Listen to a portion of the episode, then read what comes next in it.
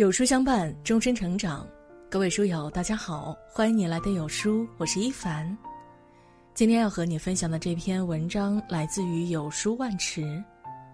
结婚十周年，岳云鹏为妻子写表白信，暖哭众人。所有走到了最后的婚姻，都做到了这三点，一起来听。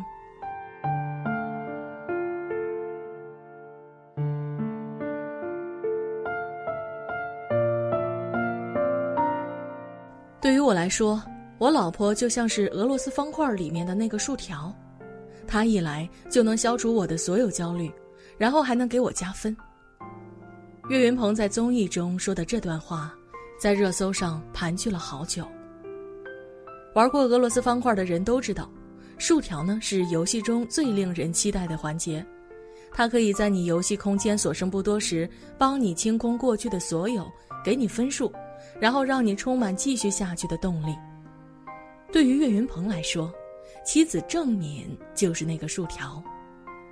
在他焦虑不堪时，清空他的杂念，让他重新平静下来；在他自我怀疑时，清除他的担忧，让他重新愉悦起来。这个比喻让在场的所有嘉宾都酸了一下。岳云鹏的婚姻其实最接近普通人。乍见之时或许不够合拍，但彼此却在这份牵绊中，成为了对方最重要的人。从这段关系中，我窥见了幸福婚姻的三个奥义：能共苦，更能同甘。十几年前，到了适婚年纪却屡屡相亲失败的岳云鹏，对自己信心全无。媒婆给他介绍郑敏时。他听说对方是个大型医院的护士，更是开始自暴自弃。后来恰巧他的姐夫住院，需要他每日看护。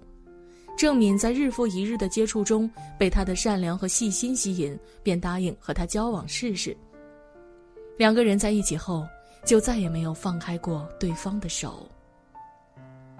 二零一一年二月九日，岳云鹏和郑敏在老家完婚。那时的岳云鹏只是一名普通的相声演员，没有名气，没有积蓄，前途未卜。婚礼中需要置办的所有东西都是郑敏自己准备的，结婚需要的所有费用都是郭德纲替徒弟拿的。但郑敏却感觉自己非常幸福。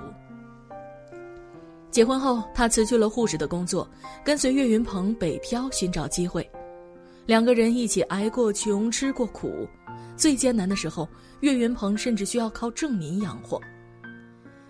兴许是否极泰来，二零一五年，岳云鹏的《五环之歌》彻底红了，他的事业开始步入正轨。他工作越来越多，越来越没时间照顾家里，郑敏就将一切都默默的替他打理好。父亲去世时，岳云鹏正在德国举办巡演，无法赶回父亲身边。郑敏替他顶了上去，将父亲的丧事办得十分妥帖。五个姐姐生活拮据，是郑敏替他给姐姐们购房，不断接济他们的日常开销。原本一地鸡毛的生活，因为有了郑敏，一切都井井有条。从苦难到甘甜，两个人流过泪，却从未变过心。家里的钱都交给郑敏打理，他结束工作的第一件事就是回家和老婆团聚。每一年的生日，岳云鹏都会为妻子准时庆生。十周年结婚纪念日的那天，他在微博发给了郑敏手写的告白信。可能几个月后，甚至几天后，我看这封信也会笑自己，但此刻，这些就是我的心里话。字字珠玑，意切情真。当时正和闺蜜逛街的郑敏。看到告白信后，立刻回家，一进门就与丈夫深情相拥。其实，最好的爱情不仅仅是一起吃苦，而是共苦后还能同甘，能一起蛰伏在最低的坑洼，也能一起站在最高的山巅。有句话说，这世间最难得的是两种人，一种是你穷途末路时。陪在你身边不离不弃的女人，还有一种是苦尽甘来时不会抛弃妻子的男人。现代生活的快节奏啊，或许让爱情也变得速食起来，但有心的人永远会为自己和爱人保留一份赤诚和忠诚。三毛说：“以我心换你心，才知道相思深沉，才知道同甘共苦。最好的伴侣是肝胆相照，不离不弃。”是分担过彼此的痛苦后，还能一同奔赴人生海海，携手同行。崇拜你的光环，更心疼你的疲惫。周国平曾说：“爱一个人就是心疼一个人，若只是迷恋并不心疼，这样的爱还只停留在感官上，没有深入到心窝里，往往不能持久。”想来的确如此。一个好的爱人，虽然崇拜你的光环，但更心疼你的疲惫。一九六三年，屠呦呦与丈夫李廷钊走进了婚姻。那时，屠呦呦还是中药研究所的研究员，李廷钊在马鞍山钢铁厂工作。婚后，屠呦呦一心扑在科研上，对家中事情概不过问，李廷钊就主动负责起了所有的吃穿用度和饮食起居。在获得诺贝尔奖后，屠呦呦因为接受了大量媒体记者的祝贺和采访，疲惫不堪。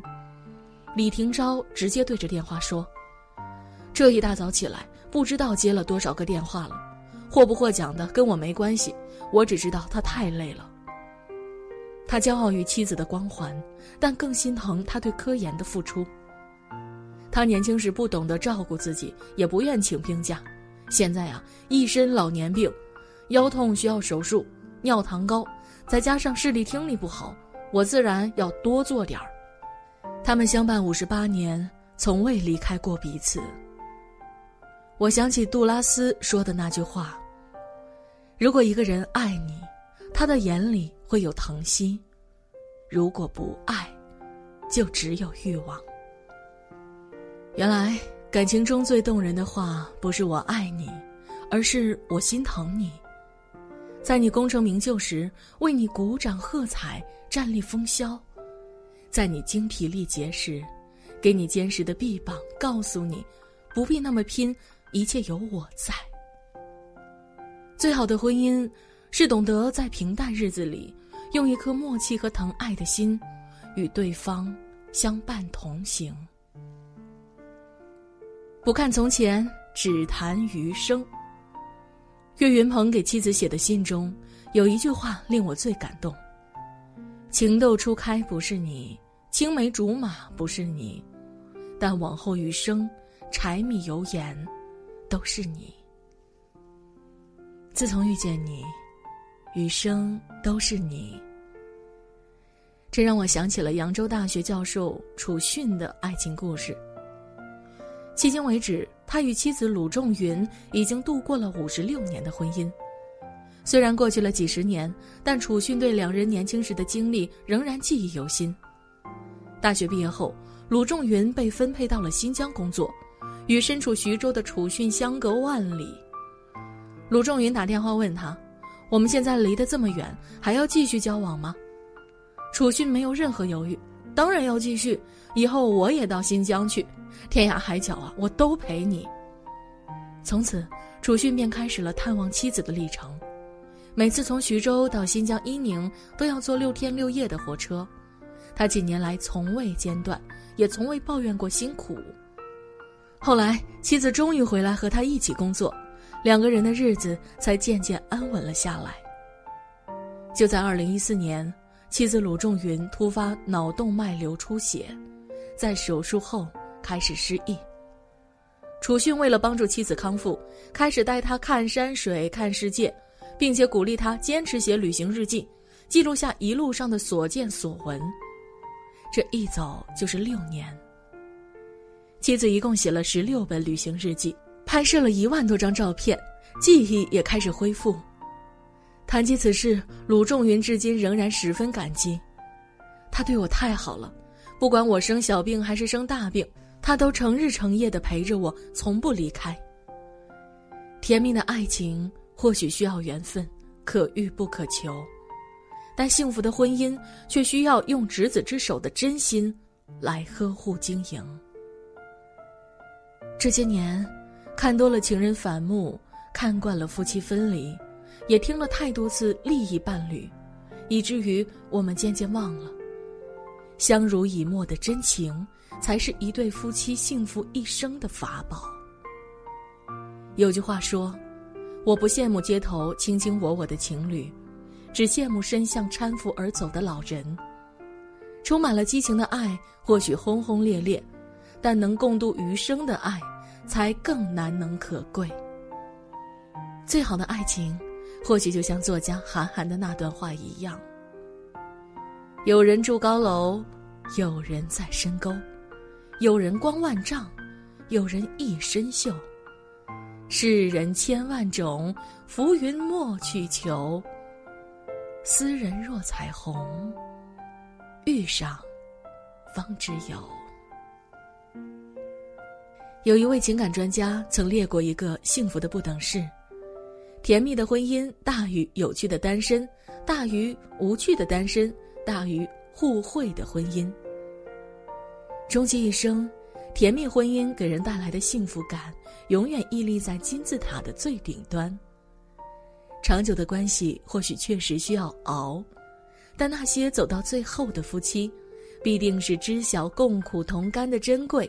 懂得心疼爱人的不易，更明白真心在亲密关系中的重要。婚姻的真相，就是一边埋怨，一边相爱，一起争吵，一起到老。很喜欢龙应台的一句话：“人生就像一条大河，可能风景清丽，更可能惊涛骇浪。”你需要的伴侣，最好是那能够和你并肩立在船头，浅酌低唱两岸风光，同时更能在惊涛骇浪中紧紧握住你的手不放的人。余生，愿有人陪你在波涛汹涌中历经苦难，陪你在平淡日子中细数温柔。